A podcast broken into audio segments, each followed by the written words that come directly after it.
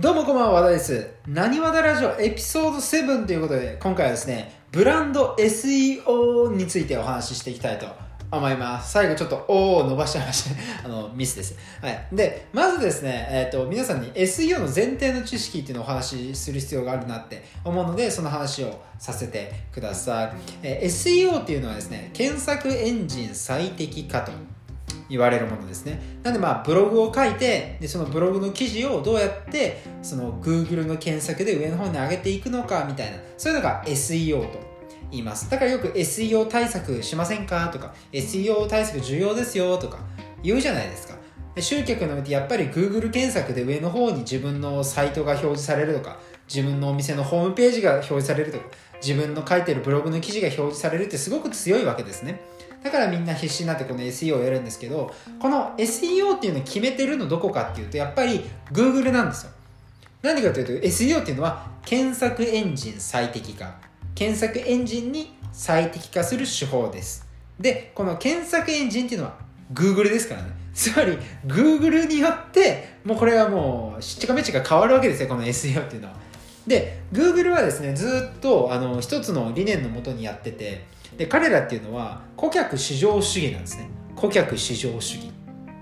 顧客彼らにとっては顧客って誰かというと Google を使ってる人ですよね。Google を使ってる人。つまり、えっと Google を使ってる人たちにとって便利な検索エンジンであるように、まあ、いろんなこう変更を加え続けてるんですね。それが Google です、うん、で一番最初って非リンク至上主義時代って言われるんですけどこれ何かというと Google もですね、まあ、読者さん、まあ、検索ユーザーにとっていい記事を上に上げていきたいからじゃあいい記事をどうやって判断しようかって思った時に非リンクがいっぱいついてる記事とかサイトいい記事だというふうにルールを作ったんですね。でこれっていうのがどういうことかっていうと他のいろんなサイトで紹介されているブログとかサイトであれば紹介されてるってことはまあいいブログなんだろういい記事なんだろうっていうのまあなんとなくイメージ湧きますよね。なのでじゃあそういうブログとか記事が上の方に来やすいようにアルゴリズムを作ってたんですよ。システムを作ってたんですね。つまり例えばなんだろう。副業スペースやり方とかで検索した時に上の方に来るブログとか記事っていうのが当時は副業プラスやり方っていうキーワードを入れつつ書いてる記事でで他のサイトとかで紹介されている。リンクが貼られている。記事とかサイト。そういうのが上の方に来るようになってたんですね。でこれでもね欠点があったんです。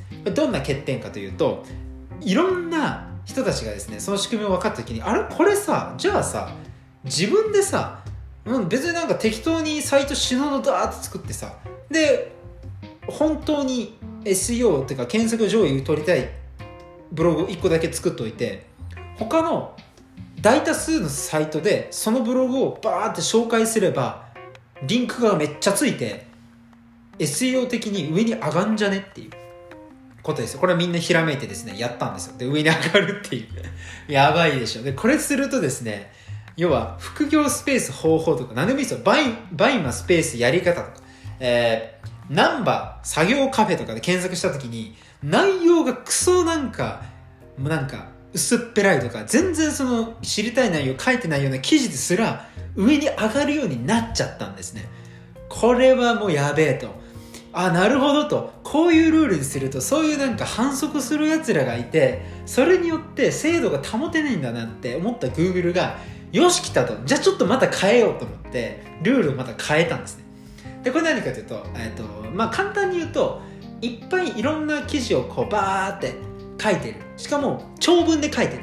そういうブログであれば内容濃いし専門性も高い。だからあの大丈夫だろうっていうふうに判断したんですね。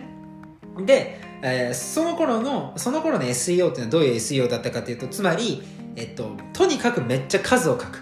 まず300記事書けみたいな。であのーまあ、長文ですね、まあ、1000, 千文字以上ですね。の長文でバーってこう書いてやっとけば上に上がるみたいな感じですよ。まあもちろんキーワードは多少入れるんですけどね。でまあそれで SEO を上の方に取っていくっていう方法だったんですけどこれだとただその長ったらしい文章を書いてるだけで読みづらいとか言うてその内容が整理されてなくて分かりづらいとかやっぱり Google の検索ユーザーにとって便利じゃないよねっていうふうに Google がまだ気づいたんですね。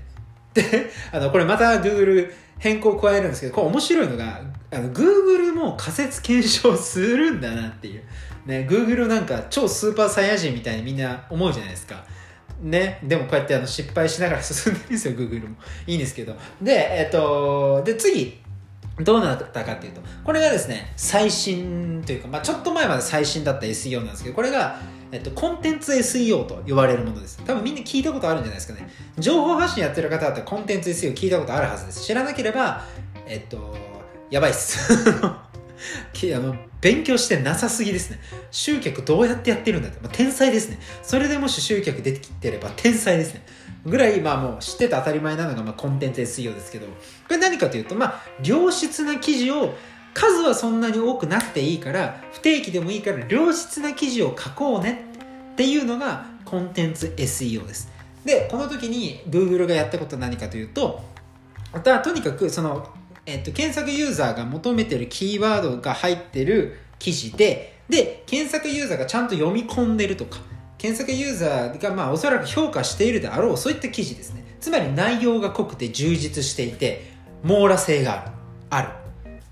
そういう記事を評価しようというふうにしたんですね。だからみんなブロガーがですね、例えばさっきの副業スペース方法とかだと、副業スペース方法って検索するお客さんたちって、どういう情報が知りたいのかなって考えて、まあ、まずその副業の種類は書いてあげた方がいいよな。で副業やる前の注意点とかやった方がいいな。多分確定申告わかんないだろう。確定申告もちょっとリンク挟んどいた方がいいかなとか。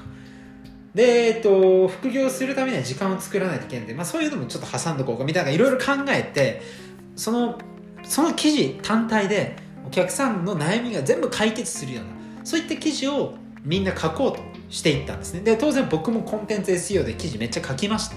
で実際に SEO 上位今もなお上がっています。上がっているんです今もなお。なんですがこれから先ですね Google がやっていく SEO SEO じゃねえな。えっ、ー、とまあアルゴリズム変更。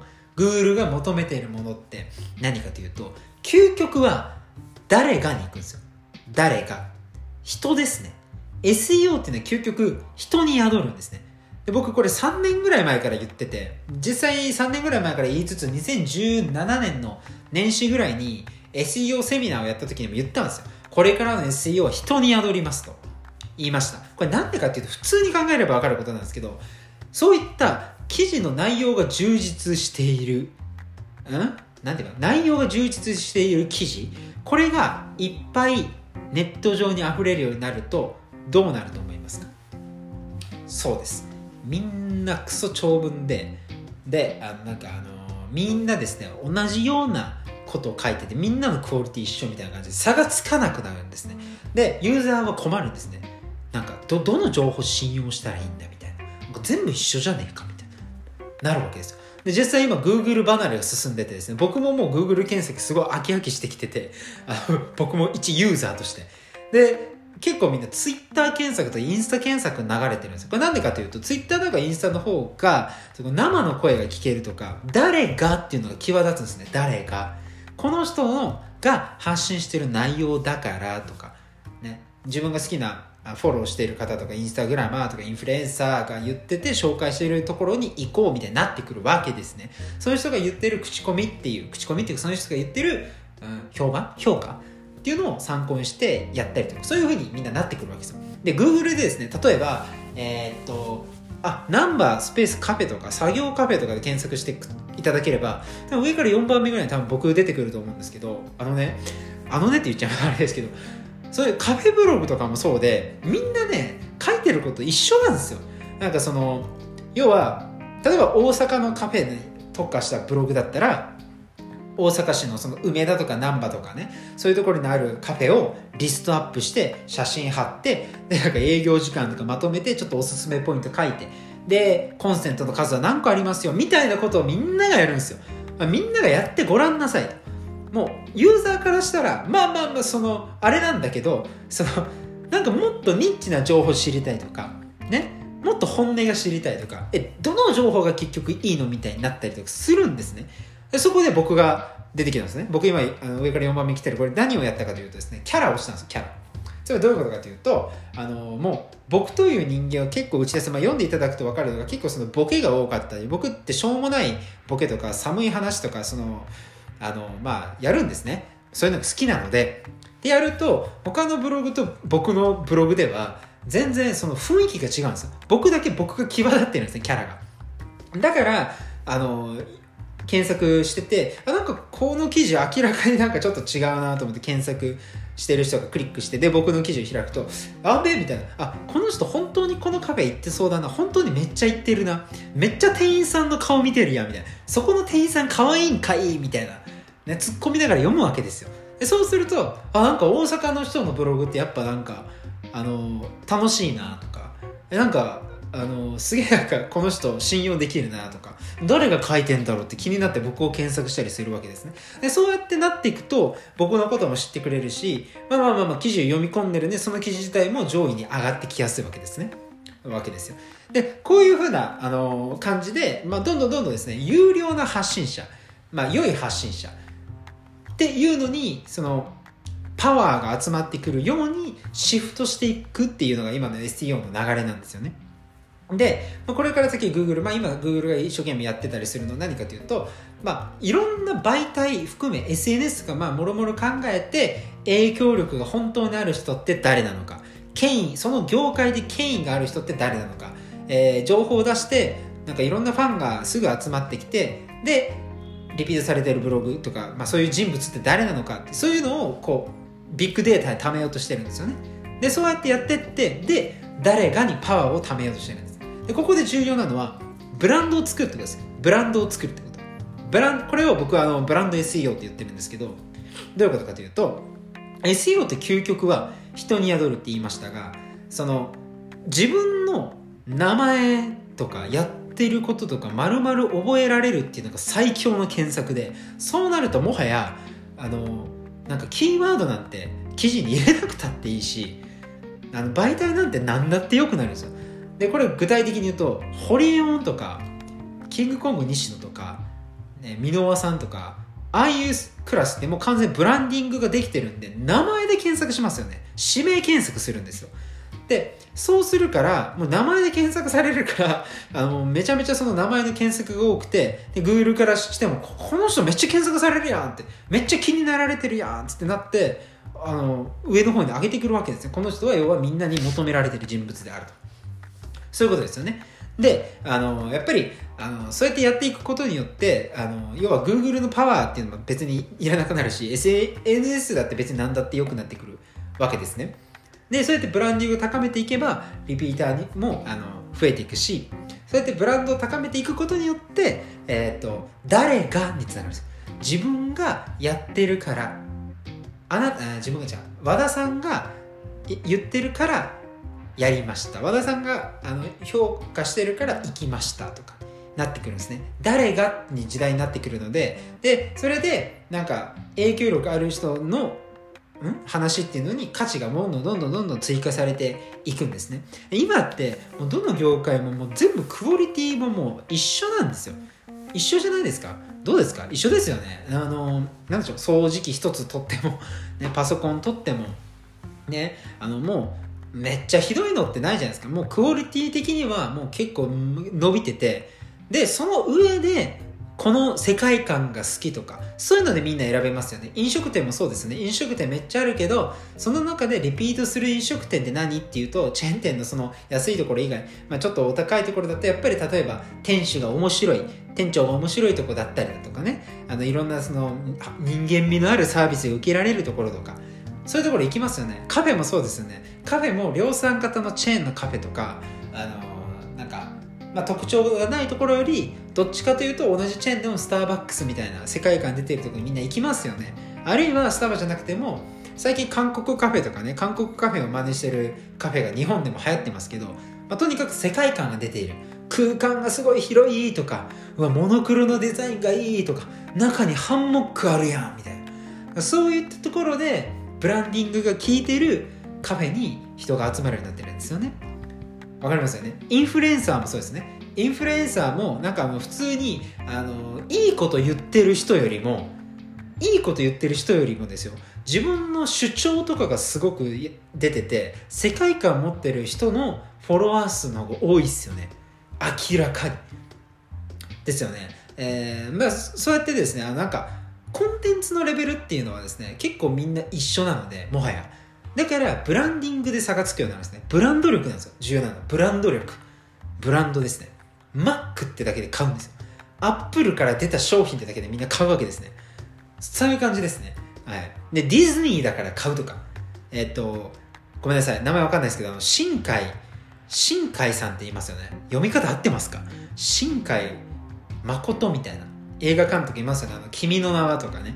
えっ、ー、と、天気の子ですっけ？僕まだ見てないんですけど、出してる方ですよ。彼が出した映画だから見るって。ブランディングが効いてるわけですね。世の中で映画はあまたあるんですよ。死ぬほどある中で、自分の世界観が効いてるわけですね。新海さんの映画っていうのはいつもなんか、なんだろうな。綺麗なハッピーエンドというちょっと心の中でモヤモヤが残るような、あれなんだった？みたいな残してくるみたいな。画像が美しい。画像じゃねえわ。なんか絵が美しいとかね。なんかそういう世界観が出ててエッジが効いてるからブランディングが際立ってていいなとか。そういう感じですよね。まあ、あと音楽あれですね。ラッドウィンプスにラッドウィンプスですよね。あれにこだわってるあたりとかね。そういうのも聞いてるわけですよ、ね、あとローランド。ローランドがねこうやってぶち抜けてるのもホストってじゃあみんなクオリティすごい違いがあるのかって。まあそれもそうかもしれないですけど一定レベルを超えるとそんな変わんないはずなんですよ。ホストでも。ね接客レベルとかで聞くと考えるとね。その中でなぜローランドああやって爆発できたのかっていうとブランディングなんですよ。あもう完全にブランディングで勝ってるわけですね。もうそれを詳しくもローランドの本読むなりあローランドのあの YouTube でなんかあの何ですか僕ちらっとしか見てないのがホスト TV みたいなのがやってるんで見ていただければいいんですけどブランドっていうブランド作るっていうのができてる人のもとにやっぱり人っていうのは最終行き着くようになってるんです。でこの Google に今世界中のいろんな記事とか、まあ、記事とかまあ YouTube とかがアップロードされてますけどその中のクオリティっていうのが今もう保たれつつあるんですね。もうみんなどのブログも一定のクオリティ以上あると。そうなると次は誰がの時代です。誰がです。つまりクオリティを保つっていうのは大前提。その上でいかにして自分を目指させていくかですね。自分のブランドを出していくかです。っていうことです。だからブランド SEO なんですね。ブランディングを強めていかねばいけない。ここでポイントなのが世界観です。世界観。あの人世界観聞いてるなとかこの人の世界観いいなみたいなセリフよく聞くと思うんですよ。この世界観を作っていくっていうのが重要なんですね。じゃあ世界観っていうのはどうやったら作れるのか。これ今日の最後の話です。世界観っていうのはその人の好きとか嫌い。これを見える化したものです。見える化したものです。これが世界観です。その人が持つ好き嫌い主張とか、まあ、それも好き嫌いですよね。それが見える化したものが世界観です。例えば僕は僕ですよ。赤色とかオレンジ色とかあの緑色が嫌いで黒白かまあ青とかそういうのが好きっていうのが、まあ、まず僕の価値観にあるんですね。色色としても。だから僕のホームページってそういう色になってて、その色が僕の色、雰囲気を作ってるんですね、まずね。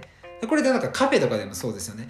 えー、モノトーンの白黒のカフェ、韓国とかありますけど、ああいうのまあ結構人気なんですけど、入ってすぐ世界観感じるのはなぜかっていうと、その人の好きな色が出ているからですよね。だから、そうやって、あの、世界観をみんな感じるわけです。次、文章でもそうです。文章を読んでて、この人世界観なんか出てるな、みたいな人いるでしょ。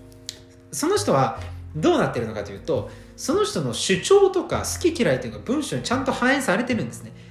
つまり解説ブログじゃないんですよ、えー、今日はなんちゃら話をします。1なんちゃらしましょう。2なんちゃらしましょう。3なんちゃらしましょう。以上です。みたいな。